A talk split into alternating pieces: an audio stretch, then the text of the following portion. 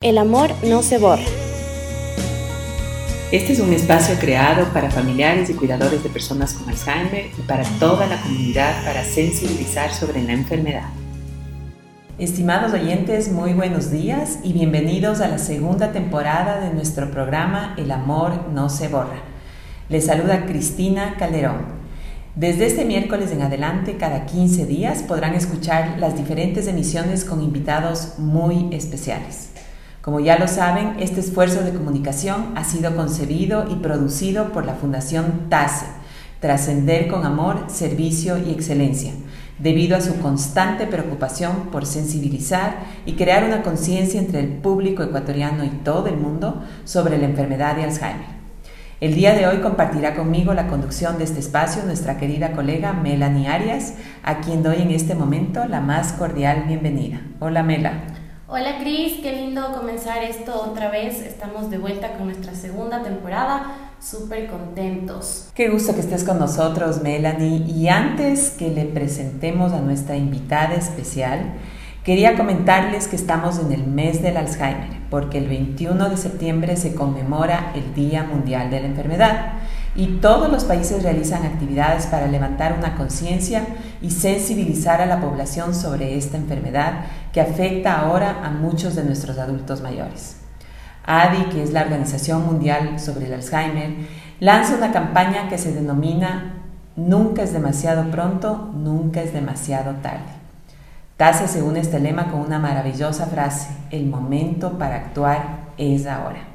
Pero bueno, vamos a hablar más adelante sobre esto y les dejo con ese pensamiento. Y Melanie, por favor, ¿quién es nuestra invitada especial? Gracias, Cris. Y bueno, con mucho gusto les presento aquí a Bachita Cordero. Es familiar de una persona con Alzheimer quien nos va a compartir sus vivencias a través de la enfermedad de su padre. Bienvenida, Bachita, qué gusto tenerte aquí. Hola Meli, hola Cris, muchísimas gracias. Para mí es un honor estar aquí, poder transmitir un poquito de esta vivencia que he tenido durante este año con todos ustedes. Mm, qué bueno, mi querida Bachita. Para nosotros también ha sido increíble conocerte, ¿no? Y, ver cómo ha sido esa, eh, cómo has manejado la enfermedad de Alzheimer que, que, tiene tu papá. Y sí quería que un poco nos cuentes eh, cómo pasó, cómo te enteraste, todo el proceso eh, que han vivido dentro de tu familia y cómo han llegado hasta este punto con tu, con tu papi. Eh, esto viene hace más o menos unos 12 años, un poco más, cuando veíamos que mi papi empezó a tener eh, ciertos olvidos que muchas veces con el cariño que uno les tiene a los papás, empieza a querer disimular. No es la edad, no a todos nos pasa, no así mismo es. Pero esto empezó a raíz de que él tuvo un microinfarto cerebral, más o menos a unos 17 años, a la par con la enfermedad de cáncer que mi mami fue detectada. Obviamente toda la atención de la familia se pasó a ayudarle a mi mami en su proceso de, de sobrellevar el cáncer y el protagonista principal fue mi papi que dejó todo su trabajo, toda su vida y empezaron a vivir entre Quito y Riobamba, pero 100% se le estaba atendiendo a mi mami. Pero tu papi ya tenía este episodio, tuvo este episodio de esta... A los este dos años que a mi mami le detectaron el cáncer, mi papi tuvo este episodio.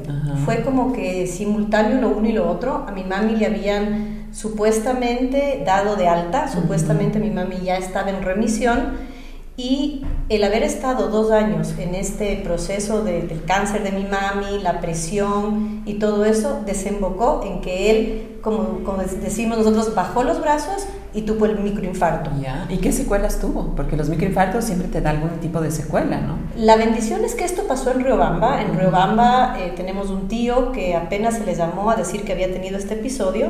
Vino a la casa, los primeros minutos de un microinfarto cerebral son básicos, que es algo que también nosotros tenemos que, saber. Él estuvo conversando en la mesa con mi mami, para esto mi mami ya estaba en silla de ruedas y de pronto se desmayó. Entonces era un episodio medio raro porque era la chica que trabajaba, mi mami y mi papi, y entre los tres no hacían uno. Y mi cuñada, que también vivía al lado, también estaba embarazada.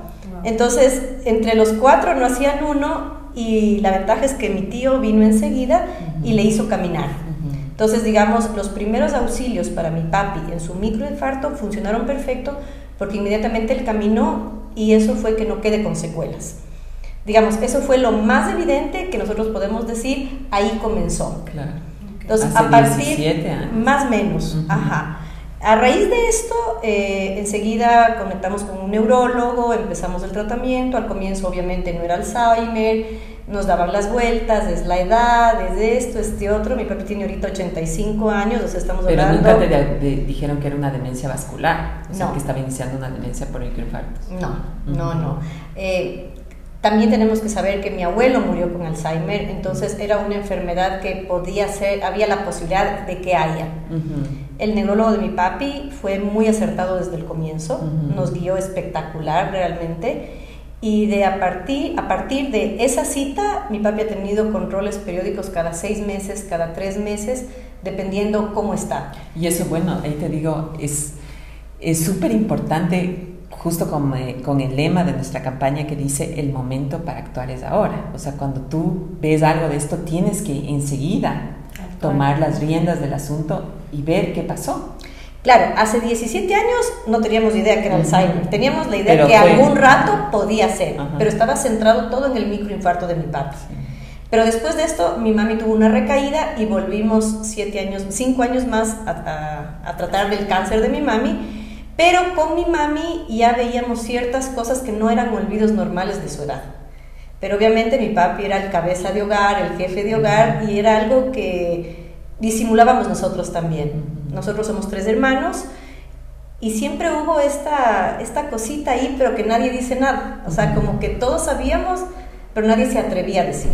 ¿Y tu papi fue el único caso en la familia? Eh, él tiene otros hermanos, son menores, menores que él, eh, no sabemos en qué puede pasar, Mm, ok. pero mi abuelo murió con, con Alzheimer. Pero hay, hay, bueno, es chistoso, pero cuando uno está cerca de estas personas, poco a poco ya vas viendo ciertas cosas que se van pareciendo. Eh, O sea, ciertas cosas que ya te llaman la atención, porque obviamente ya Sí. estás viviendo con eso, entonces ya dices, no, no, esto no es normal, esto no. No es olvido, ¿no? Claro, ahorita todos nuestros adultos mayores están más o menos alrededor de los 80 años. Entonces, hay algunos tíos que sí son olvidos normales de su edad, pero hay otras personas cercanas, los papás de las amigas o, o gente que está relacionada con nosotros, que tú ya ves ciertos rasgos que son más parecidos a lo que mi papi hace, Ujú. a lo que una persona mayor por edad podría ser olvidos normales. A partir de eso, bueno, mami murió, mi papi se quedó viudo, eh, la soledad no ayudó mucho, Claro. mi papi es una persona 100% sociable, regresó a vivir a Riobamba solo en una casa grande, mi hermano vive al lado, pero le faltaba su, su- el amor de su vida, él nunca hizo, él nunca tuvo otra relación, pasaron los años y lo que le mató totalmente fue el COVID. El encierro total, la falta de socialización, la falta de salir, estar en un medio normal, digamos así. Mis papis agricultores, ganaderos toda la vida, dejó de ir a la hacienda, obviamente por el susto de Claro. que se contagie con alguien y lo que, que- lo que se quedó es viviendo en una burbuja, súper protegido por mi ñaño, mi cuñada, mis sobrinos, porque no se veía absolutamente nadie más, él no veía a los empleados de la, de la, de la hacienda, de la quinta, entonces esta burbuja yo creería que ayudó más a dar un, paso más fuerte. Claro, las secuelas de, de la pandemia creo que todavía no hemos visto realmente lo que va a hacer, la repercusión que va a tener todo, toda la pandemia. Estamos viendo ahorita ciertos rasgos de lo que ha afectado a la pandemia en el mundo, no solo a los jóvenes, sino también a los adultos mayores. Entonces, ahora sí creo que si es que se aparece una persona con demencia cada tres segundos, creo que creo que va a ser mucho más con el tema de la, de la- del encierro que hubo con, con la pandemia. Yo me, acuerdo que, es algo que afectó. yo me acuerdo que en el 2018 yo ya hice algún intento de traerle a vivir acá conmigo, pero mi papi todavía estaba suficientemente consciente para decidir él. Entonces intenté traerle a un lugar ocupacional, no resultó, porque al ser mi papi una persona, como nosotros decimos, delgado del gallinero, era muy difícil tratar de que él haga, además de eso él quería seguir viviendo en Riobamba, todavía tenía cierta independencia de salir a la ciudad, ir a hacer pocas cosas, mi papi, un, un papá a la antigua, donde todos le servían, todos le atendían, pero tenía su cierta independencia. Y además no puedes, llega un punto en que no puedes obligarles, o sea, es como ellos tienen su voz y tienes que respetar eso, ¿no? Yo creo que el conflicto interno que tienen las personas que están en el Alzheimer, como te digo, en el 2018, es este paso que ellos se dan cuenta que ya no pueden ser ellos mismos, pero intentan seguir siendo. Claro. O sea, de hecho... Entender lo que está pasando también. Sí, creo que se puede. Yo creo que sí, se dan cuenta. Sí, yo también creo que se dan cuenta. Porque, por ejemplo, ahora tú le ves a mi papi y mi papi todavía disimula. Y ya sabemos que mi papi está con un Alzheimer muy avanzado. Pero en el 2018 conscientemente lo hacía. Sí, sí. Yo también estoy convencida de que cuando estás en una etapa leve, temprana, sí se dan cuenta todavía. Y ese es el conflicto. Es una rebeldía. Claro, es una rebeldía con ellos mismos y con el mundo para tratar de demostrar que sí pueden. Que están bien. Sí, sí. Y ahí también pasan algunas cosas, ¿no? Cuando la gente se da cuenta, cuando ellos se dan cuenta, unos tienden a aislarse, ¿no es cierto? A no salir, a no estar con otras personas porque no quieren quedar en ridículo, no quieren que les vean de esa forma. La otra es que eh, les aísla la, la, propia familia, el estigma de la enfermedad es muy fuerte. Imagínate que hay un dato que dice que el 35% de las personas en el mundo han ocultado el diagnóstico de demencia en un familiar cercano. O imagínate, es increíble. O sea, yo lo que creo es que tenemos un pueblo que no estamos educados para esto. Yo me acuerdo cuando mi mami estuvo en silla de ruedas, mi mami se reía porque nosotros les llevamos a mi mami a todo lado y todavía ni siquiera la ciudad estaba lista para tener una persona con silla de ruedas. Después es que se hicieron los, las rampas y los accesos y los parqueaderos. Sí, eso es reciente. Pero en esa época mi mami, se, mi mami era de las personas rarísimas en silla de ruedas en los centros comerciales. Entonces, siendo algo físico que tú te puedes dar cuenta, porque una persona no camina, es obvio, uno tiende a esconderle. Una persona con un problema cerebral, cualquiera que sea, se le esconde con mucha más facilidad, ¿no? Pero es, más difícil. Ahora, yo lo que veo de mi papi en esa época, en este afán de tratar de decir que sí estaba bien, interactuaba con mucha gente donde empezaron los abusos. Los abusos, a pedirle plata, a pagar operaciones de gente que estaba alrededor nuestro. Eh, eh, no sabía qué hacía con el dinero, no sabemos qué hacía con el dinero. Eh, se, le podía perder o podían prestar a gente, o sea, infinidad. Mi papi súper regalón, mi papi súper, súper regalón, súper generoso de invitar, de dar, pero por decirte, yo te hablo esto en el 2019, alguna vez eh, mi papi vivía en Riobamba, pero venía acá continuamente a la chica que trabaja con nosotros le dio dinero tres veces al día para que se compre unos caramelitos. Ahora, al ver todo esto, nosotros también tuvimos un plan de contingencia con la gente de confianza donde se les explicó que mi papi estaba así y que si se les entregaba dinero, ellas tenían que dar. Lo chévere es que el grupo de personas que están alrededor nuestro les quieren mucho a mis papis y también lo hacían. Habrá veces que tampoco sabían. ¿Cómo logramos controlar esto? Pero esto ya te hablo después del 2022 que ya vino acá a Quito, es teniendo 20 dólares en la cartera. Entonces, 20 dólares y todo el mundo sabe que mi papi tiene 20 dólares en la cartera. Entonces, si se pierde y está contigo, contigo, contigo, no hay más, no, hay por dónde, ¿me entiendes? Excelente estrategia. Pero lograr bajar de una billetera donde mi papi estaba pues, acostumbrado a tener, tener el efectivo, porque mi papi no era de tarjetas, no era de chequeras, como los agricultores, ¿me entiendes? Los, de la hacienda, por lo general manejas ese tipo de cosas. Fue súper complicado bajar el budget que él tenía en la billetera a llegar a 20 dólares. Ahora mi papi está muy bien, pero ya no es consciente de muchísimas cosas, entonces también es fácil poder manipular eh, este tipo de cosas. Pero te hablo del 2018 acá, que ha sido lo más fuerte, creo que el periodo más grave fue 2018-2019 antes de entrar la pandemia, que él ya estaba consciente de que estaba pasando esto. A ver, un poco antes, eh, justamente con el neurólogo de mi papi, le hicieron ya las pruebas, las pruebas, le hicieron los exámenes y todo eso. Ese fue un golpe muy fuerte para mi papá. Él aceptó hacerse los exámenes porque ahí sí no era, es tu idea que estoy olvidándome. Ya y había un papel y había algo y claro, la culpa tuve yo. Yo había hablado con la doctora y qué le habré contado a la doctora, por qué será que salió esto, por tú hablaste con ella antes de que me hagan el examen. O sea, una rebeldía creo que normal para cualquier enfermedad, ¿no? El no aceptar que tienes eso. A partir de ahí y el tratamiento tomó otro, otro, otro nivel, digamos así. La pandemia vino, el encierro y todo, tanto así que yo a mi papi le vi en diciembre del 2019 y yo no le volví a ver hasta julio del 2020. Claro. Claro, porque se encerraron. Todos claro. Además de eso yo salí de viaje, regresé y después ya estuvimos encerrados. Y tomando en cuenta que tú vivías en Quito y él en Rebamba, claro. una gran diferencia. Exactamente. Entonces, por lo general, yo siempre que venía, como vine del extranjero, todavía no estábamos cerrados, en que el 2020 cerramos en marzo. Yo había regresado los primeros días de, a mediados de febrero y yo ya no pude regresar a ver a mi padre, porque como yo estuve en, en aeropuertos, había el susto de que yo me podía haber contagiado, el susto que claro, la pandemia siempre. de que no, de no estar cerca de los adultos mayores, porque tenías miedo de... Y en julio que le traje yo perdí la cabeza porque ya habían muchos adultos mayores, muchos amigos de mi papi, unos que se habían muerto por COVID y otros que se habían muerto por la edad. Entonces ahí ya se armó un plan igual en la casa con mis hermanos para traerle a pasar conmigo un mes porque obviamente yo decía, cualquier rato le pierdo a mi papi.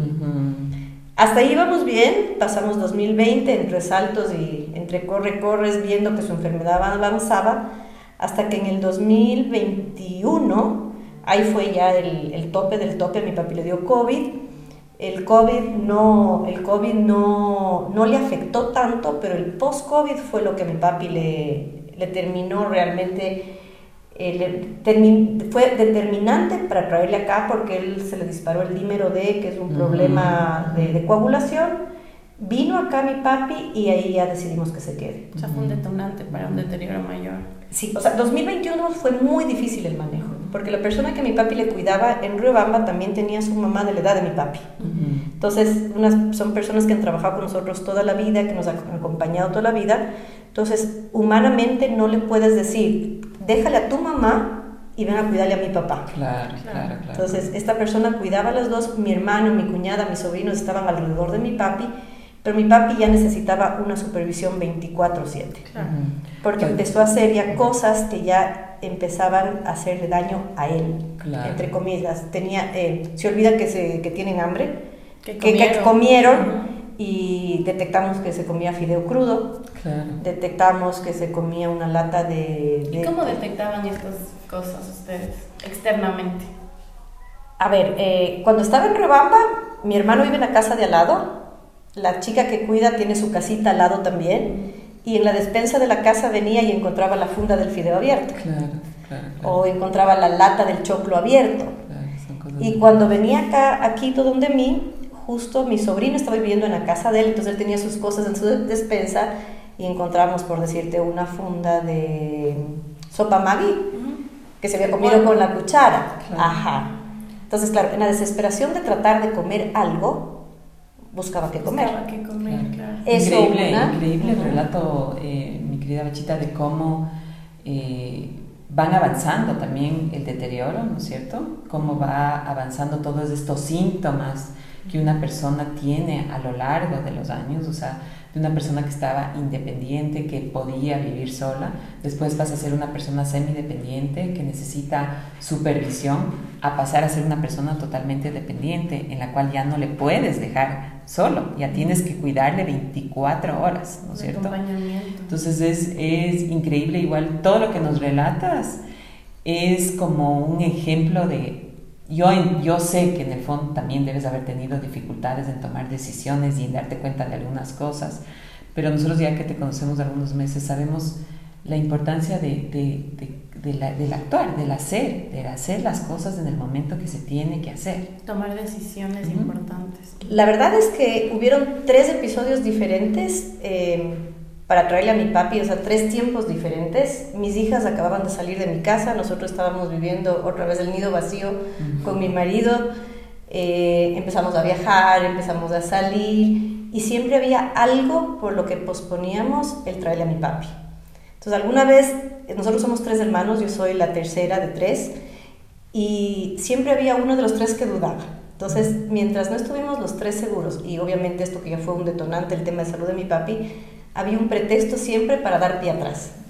Ahora, cada que le traíamos a mi papi acá, eh, había un periodo de 15 días, que eso es algo que uno tiene que saber, que no es de la noche a la mañana cuando uno da un paso adelante. La adaptación. La adaptación.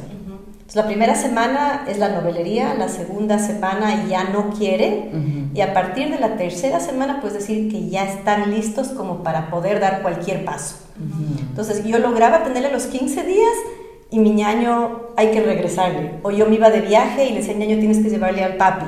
O sea, no nos dábamos el tiempo y el espacio adecuado para poder hacer esta transición. proceso, claro. Cuando vino a Catase no tuvimos opción, porque era eso o eso. O sea, fue de, de Riobamba al hospital, hospitalizado tres días, y el lunes ya vino a, a. Entonces ya, ya no había duda en ninguno de los tres de dar el siguiente paso. Porque aunque no crean, para mí también era un susto súper grande traerle a mi papi aquí en el estado en el que estaba y hacerme responsable de él y sin tener las herramientas para hacerlo.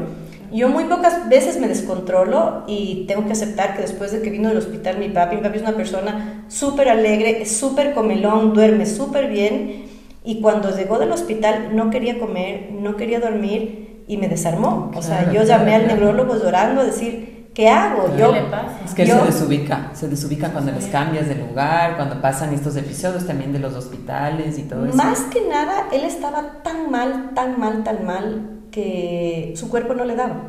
O sea, ya no era un tema de desubicarse, estaba medio con depresión. Entonces, su cuerpo físicamente ya no lo daba para nosotros haber venido acá a la, fundación realmente fue una bendición porque fue el día y la noche. Me acuerdo el día que le traje acá, le traje engañado que veníamos a hacer un voluntariado y la cara con la que entró fue totalmente diferente a la cara con la que salió. O sea, el haber encontrado un lugar como este, el haber encontrado un oficio que hacer, el encontrar gente que no le juzga porque se olvida lo que él hace y lo que más me encanta, mi papi es una persona chistosa, es que él hace un chiste y todos se ríen. A los 10 minutos se olvida que hizo el chiste, vuelve a hacer el chiste y todos se vuelven a reír porque todos se olvidan. Entonces, esta dinámica de sentirse otra vez importante, de sentir un lugar donde que... De sentirse alguien, ¿no? De, sentirse alguien.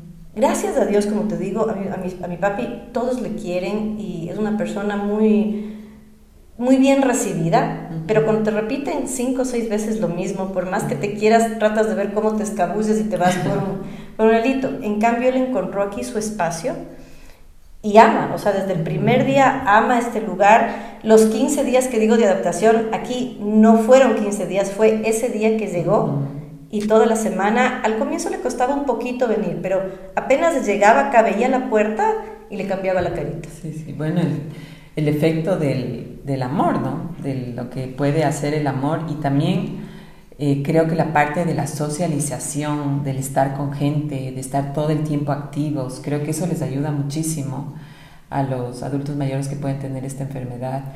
El no guardarles, el tenerles acompañados, eh, tenerles en una rutina clara, o sea, que sepa que, que a tal día toca tal actividad o tal día tienes que hacer esta cosa Creo que eso les enmarca muchísimo a las personas con demencia y les tranquiliza, les tranquiliza y creo que les da un alivio también a las familias.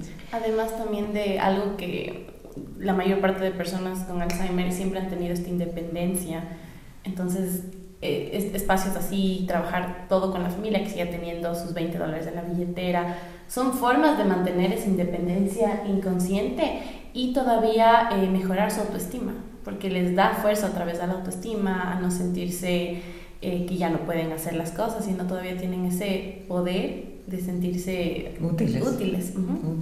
Ahora, lo que yo creo también es que no es parte de la vida normal lo que estamos haciendo con nuestros adultos mayores que tienen Alzheimer o este tipo de cosas.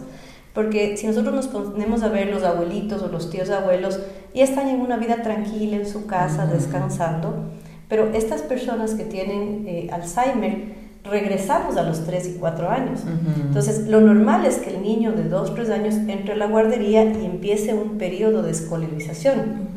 No es lo normal que un adulto mayor empiece a tener un periodo de escolarización, como se podría decir esto. Entonces, en el chip de las personas, estos lugares, gracias a Dios, poco a poco se están haciendo más, más, más familiares, más noveleros pero al comienzo era ilógico ponerle, como mi papi dice, la escuelita, ama su escuelita, no es la fundación, y él ahora hace chistes, dice, ¿a dónde vas? A primer grado, ya voy a cambiar de grado, porque ya es parte de su rutina. Pero en las personas no es normal que el adulto mayor se escolarice. Sí, bueno, eh, o sea, sí creo que en este país, ¿no? Porque yo creo que en otros países el tema del adulto mayor, de que tengan actividades todo el tiempo, constantemente, es importante. Aquí hay un programa que es maravilloso en Quito, que se llama el programa 60 y Piquito, que les tiene a los adultos mayores todo el tiempo haciendo cosas. Que es, y, y, hay igual eh, empresas privadas que han desarrollado clubes para los adultos mayores para que se distraigan, porque también creo que gran parte de la demencia y el desarrollo de la demencia, no a una edad temprana, sino a una edad de 80, 85, 90 años, es justamente ese sedentarismo que tienen los adultos mayores que es quedarse en la casa, solo salir cuando me lleva mi hija o, solo estar con los nietos cuando hay un cumpleaños y el resto del tiempo están sentados en la casa sin prácticamente hacer nada. ¿O cómo te pierdes después de una jubilación? ¿Qué hago? Porque tú ves en, en, otros países, en Europa o en otros países, los adultos mayores tienen una vida plena, 80, 90 años están viajando por claro, todo lado. Pero nuestros adultos mayores estamos acostumbrados que llegan un rato que están en la casa sentaditos. Parte de la rutina de mi papá en Robamba era, él se despertaba, le daban desayuno, cogía su sillita de plástico, se sentaba en el sol y se quedaba, y se quedaba dormido en el sol. Pues, Entonces, a media mañana venía la chica, le daba algo de comer, eh, papi es diabético, no le daba nada de dulce, pero le daba galletas, le daba un montón de cosas que a la final terminaba procesando cierto azúcar a mediodía almorzaba y muchas veces a las 4 de la tarde estaba puesto pisando. Claro, pues así es. Porque, porque claro, no tenía nada que hacer. Entonces, si tú te pones a ver, si una persona se despierta viendo el sol y lo único que espera es que se acueste el sol sin tener nada que hacer en este periodo y que, y gracias a Dios, mi papi interactuaba con mi ñaño, con mi cuñada, con mis sobrinos, pero eso no es el día a día. O sea, esperamos que llegue. Entonces, ahora nosotros tenemos que esperar que mi papi esté libre para poder hacer algo con él, porque él tiene su rutina. Exacto. Y parte de esta rutina, te digo también, tenemos una persona que nos ayuda, una, una persona que le cuida, porque otro problema era las noches con mi papá, porque si bien es cierto, durante el día podía estar acompañado por la empleada, por mi ñaño, por mi cuñada, por mis sobrinos, llegaba a las 8 de la noche y él se quedaba solo, de 8 de la noche a 8 de la mañana que se llegaba la empleada. Entonces, ¿qué pasó ahí? Hubieron caídas. Claro. Hubieron emergencias y el susto como hijos de no saber si algún rato te despertabas y ya, ya, ya no estaba. ¿Entiendes? Entonces, parte también, como yo digo, esto que mi papi está súper bien, ha sido un equipo que hemos formado, primero con mis hermanos, que, que no tenemos, los tres tenemos un solo sí y un poco la forma como nos hemos movido es el que está con mis papis dirige a los demás. Que ha sido una forma súper buena de no tener una pugna de poder de quién tiene la razón. Exacto, o yo te mando a hacer esto, porque todo el mundo te puede decir lo que tú puedes hacer, pero no estás viviendo el día, no sabes si el tiempo te da, no sabes si el espacio te da, el lugar te da. Entonces, los tres hermanos lo que hacemos, el que está con el cuidado de mis papis, es el que decida y los otros le apoyamos. Eso fue la primera cosa que funcionó perfecto el equipo de, de, trabajo que yo digo que, que, nos unimos, mi marido espectacular, realmente él ha sido un apoyo incondicional, nunca he tenido problema, él me ayuda, me acompaña, me acolita en todo. Mis hijas que viven lejos, pero cuando están aquí también choferean, también le cuidan, también y no es que ayúdame, porque algún rato mis papis también les ayudaron. Claro. Y tenemos lo que tenemos gracias a lo que ellos también nos ayudaron, a lo que mi suegra nos ayudó, mi suegro nos ayudó. Entonces no es el ayúdame, es ser parte de sí, sí. la chica que trabaja en mi casa y en la noche que él va a su casa tenemos una persona que le cuida y que también le tiene haciendo actividad. Entonces, llega esta persona y seguimos con, con ejercicios, con conversaciones. Papi obviamente ya no lee porque no retiene nada, pero él le lee cosas, le, le, le ayuda y le mantiene limpio, le mantiene con comida, tiene una persona con la que conversa y ha sido todo un equipo de trabajo, digamos, que, nos hemos, que tenemos una complicidad para ayudarle a mi papá. Qué hermosísimo. ¿Y cómo llegaron a esto? Porque supongo que no fue una decisión fácil en familia llegar a este proceso? Porque es cuestión de adaptación también para ustedes, no solo para O sea, como te digo, Meli, esta fue la tercera, tercer intento de traer. Al comienzo yo le traía, mi ñaño se les llevaba, yo le traía, o mi ñaño me decía, ñaña, llévate al papi porque tengo que hacer, y decía, ñaño, tengo un viaje, regresa. Es que dar el paso es lo difícil, pero ya cuando ves que tu adulto mayor está en riesgo, yo creo que ya bajas los brazos y dices, auxilio. Me rindo lo que Me rindo lo que toque. Fue, fue súper duro, fue súper duro porque justo lo que hablábamos de la negación, cada uno de nosotros en algún punto lo, lo negó esta necesidad de tener que mi papi necesitaba ayuda, porque es duro verle a tu papá que, que se convierte en un bebé. Claro.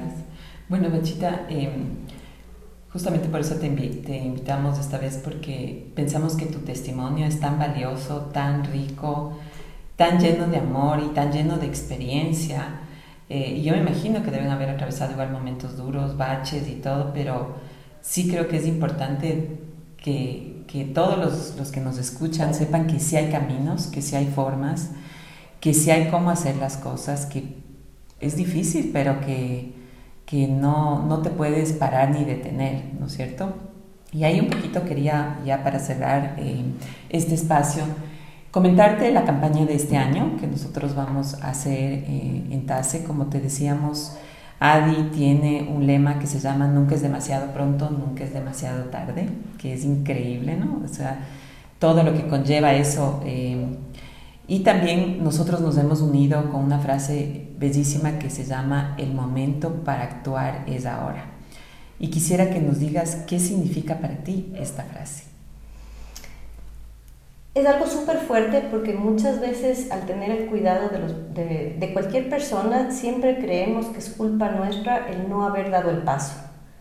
Pero yo creo que el paso se da cuando se tiene que dar, ni antes ni después. Entonces las personas que sientan que por alguna razón no, no se dieron cuenta porque estaban disimulando, no se dieron cuenta porque no querían enfrentar. Lo que pasó, pasó, se quedó atrás y tienen que empezar desde el día que dan el paso a la realidad.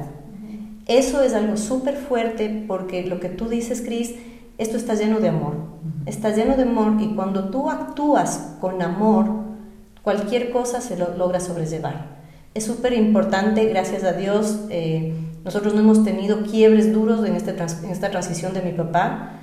Ha sido un apoyo, yo siempre digo, la fundación fue una bendición para, nuestro, para nosotros porque fue lo que cerró este pequeño círculo que necesitábamos hacer de contención para mi papá, pero estado lleno de amor y gente que le quiere, que él se siente querido y eso nos ayuda a nosotros a tener un adulto mayor, sin memoria pero feliz.